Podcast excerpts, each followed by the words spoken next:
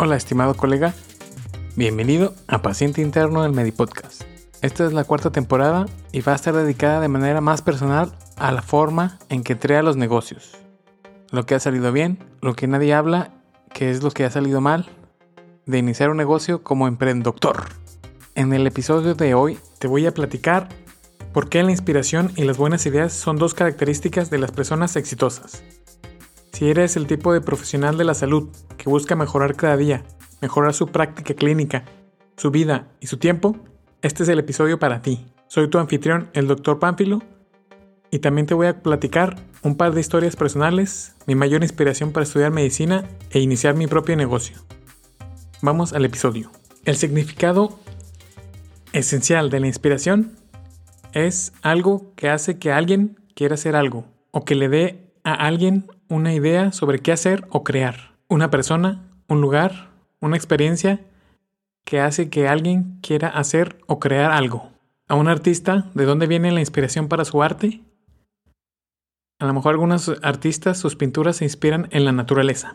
Y esto va muy ligado a las buenas ideas. Una buena idea generalmente es por una inspiración repentina. Podrás pensar que para tener momentos de inspiración necesitas ser un artista, un músico, un pintor, un genio como Nikola Tesla o Galileo Galilei para lograr esa inspiración. Para tener esa idea genial, puedes creer que se necesita el momento perfecto para que llegue la inspiración.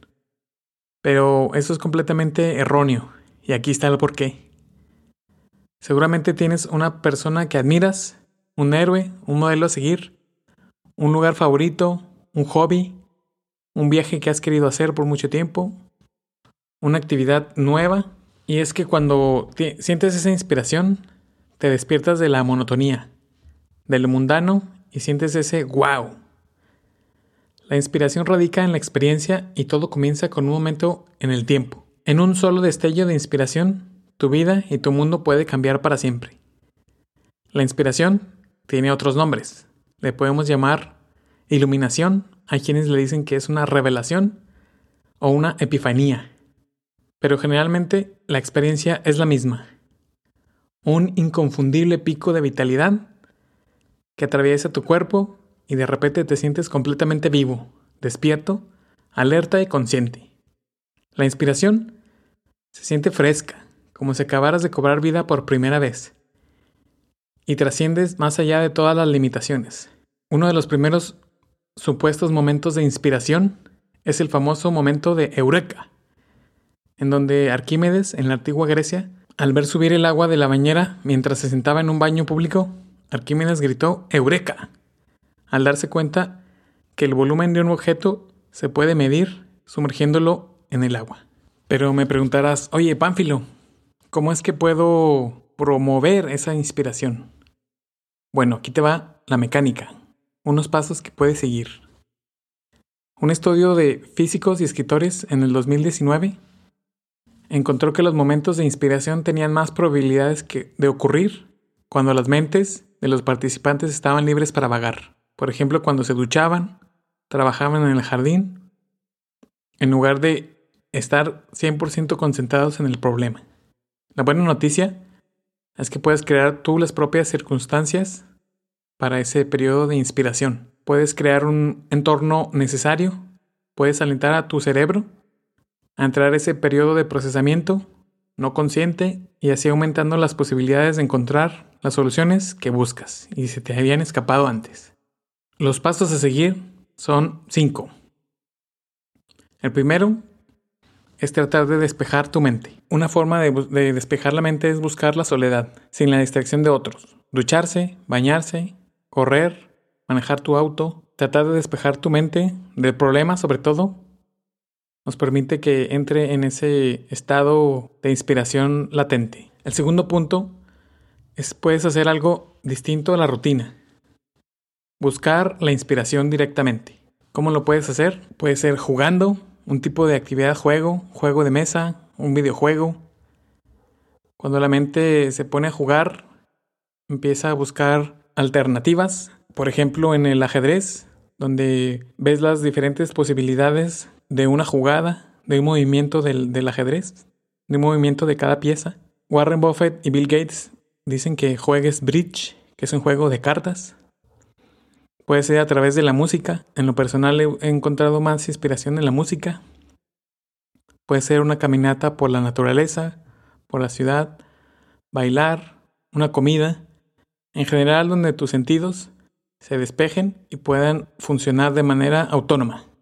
El tercer punto es que siempre te aconsejo que lleves contigo una libreta y una pluma o bolígrafo para anotar cualquier idea que se ocurra de forma inesperada. Puedes dejarla también como un journal, estar haciendo un diario o tener una libreta de pluma en la cabecera de tu cama. El cuarto punto, que es un dicho de abuelita, es consultarlo con la almohada. A veces puedes luchar con una idea todo el día, pero a pesar de tu intensa concentración, no alcanzas una solución satisfactoria. Pero ¿cuántas veces te ha pasado que la mañana siguiente te sorprendes de experimentar un momento de inspiración? El sueño puede ser un momento para que el cerebro procese inconscientemente los eventos anteriores y así pueda construir posibles escenarios futuros. El quinto punto es uno de los que me parece interesante y apenas voy a aplicar es forma parte de buscar también la inspiración. Pero ahora con las redes sociales y la digitalización del mundo, podemos etiquetar todo aquello que nos inspira. Si tienes Pinterest, si tienes Twitter, si tienes Facebook o Instagram, estas redes sociales te permiten guardar links, guardar fotos o hacer pin a ideas que puedes mantener como un folder de inspiración. En lo personal me gusta mucho la fotografía entonces las fotografías que veo las guardo y las etiqueto como fuente de inspiración. La historia de cómo me llegó la inspiración para estudiar medicina. Cuando estaba en la prepa, que es los estudios después de la secundaria, hice mi servicio social en la Cruz Roja. Y ahí veía cómo muchos de mis compañeros eran estudiantes de medicina y eran muy estudiosos, sabían muchas cosas y siempre estaban estudiando y preparándose para ser mejores. Y un día de guardia que estaba con todos ellos, mi abuelo tuvo un evento vascular cerebral y les tocó atenderlos a unos compañeros. Fueron por él en la ambulancia y lo llevaron hasta el hospital. Me llevaron a mí, pero ya estando en el hospital, pues me di cuenta que no, no podía hacer mucho más, que mis conocimientos eran limitados y no podía ayudar a mi abuelo a, a salir adelante. Entonces eso fue uno de los detonantes para que me decidiera a estudiar medicina, entender no nada más de atender la urgencia, sino saber todavía más del cuerpo humano y poder resolver ese tipo de casos. Es probable que alguno de ustedes tenga esa misma motivación, esa misma inspiración de poder ayudar a algún familiar que le haya pasado algo. En la parte de los negocios, cuando tenía también alrededor de 14 años, 15 años, mi mamá compró un libro que se llama Padre Rico, Padre Pobre, de Robert Kiyosaki. Y en ese momento no entendía mucho sobre negocios, pero leyéndolo decía que había dos tipos de personas. Bueno, Robert Kiyosaki decía que tenía dos padres, un padre rico y un padre pobre. Su padre pobre le decía que tenía que estudiar, conseguir un buen trabajo, conseguir un buen empleo y ahorrar. Pero su padre rico le decía que tenía que invertir su dinero, que buscar cómo multiplicar su dinero con asset o activos. Y entonces eso me dejó la espinita de, saber qué son los activos, de saber cómo, cómo poder aprovechar el dinero para hacer más dinero. Él habla de los cuadrantes, les voy a dejar un link si quieren leerlos, pero es muy interesante saber cómo pues la educación que nos dan en las escuelas es muy lineal, muy cerrada hacia tener un empleo y tratar de ahorrar y pagar impuestos. Pero una cosa muy interesante de padre rico, padre pobre es poder utilizar el sistema financiero para no pagar impuestos. Y es como también me empecé a, asesorar de varios amigos que me decían, oye, tú, tú tienes, tú puedes deducir muchas cosas y pagar los menos impuestos que puedas. Entonces me puse a estudiar mucho, mucho, mucho, mucho de contabilidad para poder hacer esas deducciones. Y otro de los momentos de inspiración que realmente cambiaron mi vida.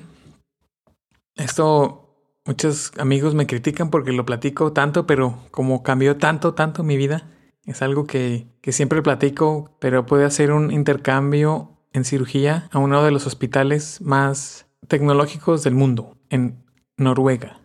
El hospital se llama San Olafs. Los hospitales, clínicas y médicos estamos entrenados para tratar urgencias agudas, enfermedades tratables. O sea, nos enseñan a identificar y tratar enfermedades. Pero si queremos mantener la salud, este es como un, cambio de mentalidad que, que lo entendí o que me cayó un 20. Es por qué no estudiamos la salud. Uno de los pocos que, que lo intentan hacer es precisamente este hospital de Noruega, San Olavs, porque ellos entienden un poco como lo más importante para los pacientes, según todos los datos de investigación, lo más importante para un paciente es el confort, la comodidad, sentirse aliviado, desahogado con sus seres queridos, tener una paz existencial y un sentido de asombro y espiritualidad. Entonces nosotros no lo vemos como tal en los hospitales o muy raros hospitales que hacen esto. Sandolab es uno de los pocos que he visto que, tratan de, de hacer el hospital lo más hogareño que se pueda para que los pacientes se sientan como en casa. Entonces me cayó ese 20 de cómo necesitamos nuestra mirada en el bienestar. Una, un enfoque centrado más bien en el paciente. Enfocarnos más en mejorar la salud y hacer la vida mejor. En vez de solo tratar de sobrellevar las enfermedades, hacerlas menos horribles. Poder hacer una distinción entre una atención centrada en las enfermedades y en un modelo de atención centrado en los pacientes o en los humanos. Me cayó el 20, esa inspiración, esa creatividad o ese generador de cambio que podemos diseñarlo. Podemos juntos tratar de cambiar ese paradigma que está muy arraigado, pero si te fijas bien lo puedes notar en los en los hospitales y está muy muy muy enfrente de nosotros.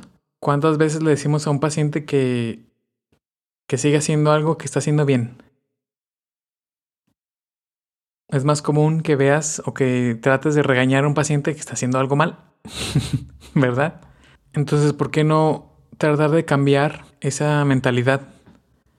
O sea, esa perspectiva hacia atender a los pacientes puede ser algo muy sencillo como una sala de espera que parezca la sala de su casa, unos sillones cómodos, unas camillas cómodas.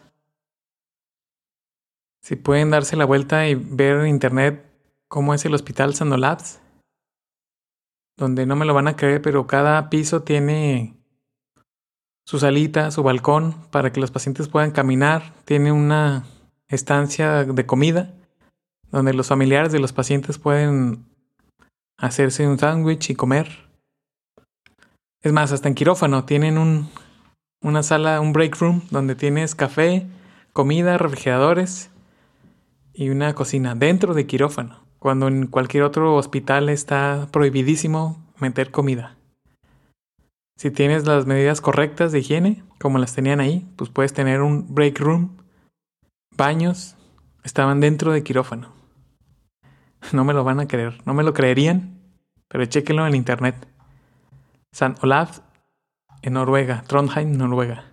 Un libro más que leí se llama La ciencia de hacerse rico. Les voy a dejar también un link por aquí. Y dice un tema interesante sobre la riqueza. Dice que alguien no se puede hacer rico estudiando o ayudando a la pobreza. Es decir, dando caridad.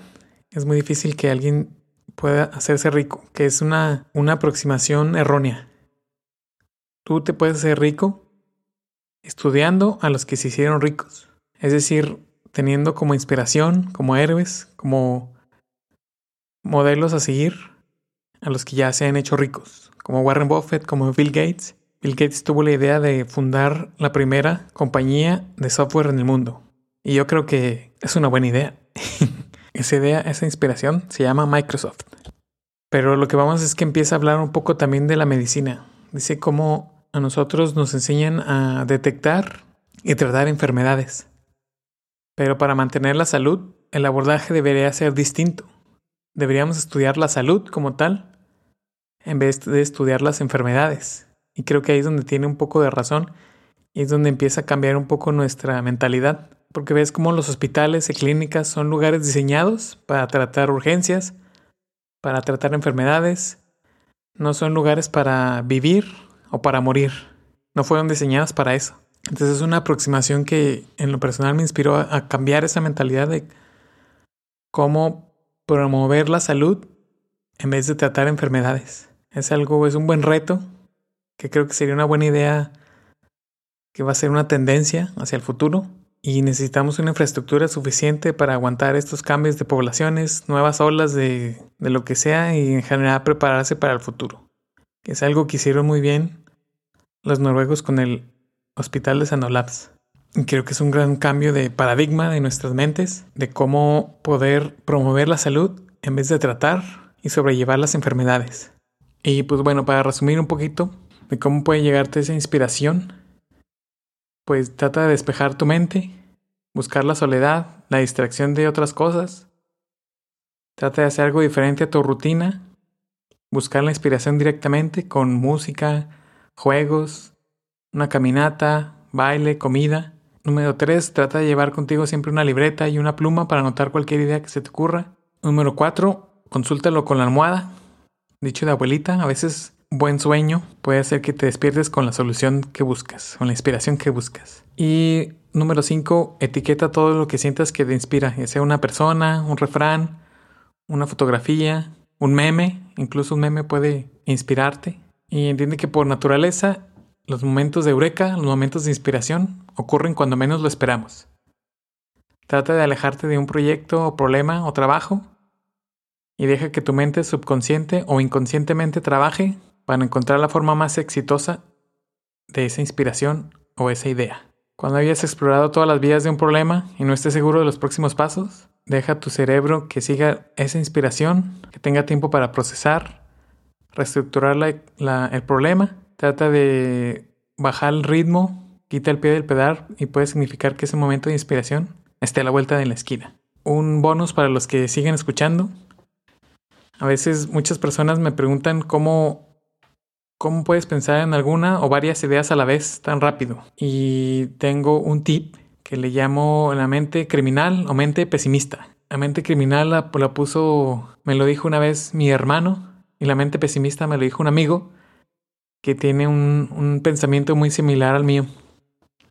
Pero se trata de lo siguiente. Imagínate que tienes un problema. Vamos a suponer que, por ejemplo, quieres evitar que te roben en la calle. El pensamiento criminal o mente pesimista sería ¿qué es lo que yo haría para que sí me roben en la calle? Bueno, a lo mejor traería un reloj muy lujoso, dinero en la mano, el celular en la mano, verme nervioso, caminar por un barrio o una favela, que sea un barrio bravo, pensar cómo sería el peor resultado. ¿Qué haría si quisiera que me robaran? Y entonces, por consiguiente, hacer todo lo contrario. Si no quiero que me roben, mejor no traería el celular en la mano. Escondería mi dinero, me quitaría mi reloj ostentoso y haría todo lo contrario a lo que mi mente criminal o pesimista me dice. Ese es un tip bonus que de hecho Charlie Munger, acabo de escuchar una de sus pláticas, también lo menciona que él, él hace. ¿Cómo solucionarías, un problema? Pues pensando en las peores posibilidades y, hacer, y hacer lo contrario. Ese es el tip de mente criminal, tip de mente pesimista. Mándame mensaje directo si escuchaste el tip pesimista, suscríbete si escuchaste el, tip pesimista, mis datos de contacto en Twitter, arroba dr arroba dr correo electrónico es px.interno arroba gmail.com, px.interno arroba gmail.com. Te dejo también los links de los libros de Padre Rico, Padre Pobre y la ciencia de hacerse ricos. Nos vemos hasta el próximo episodio. Bye.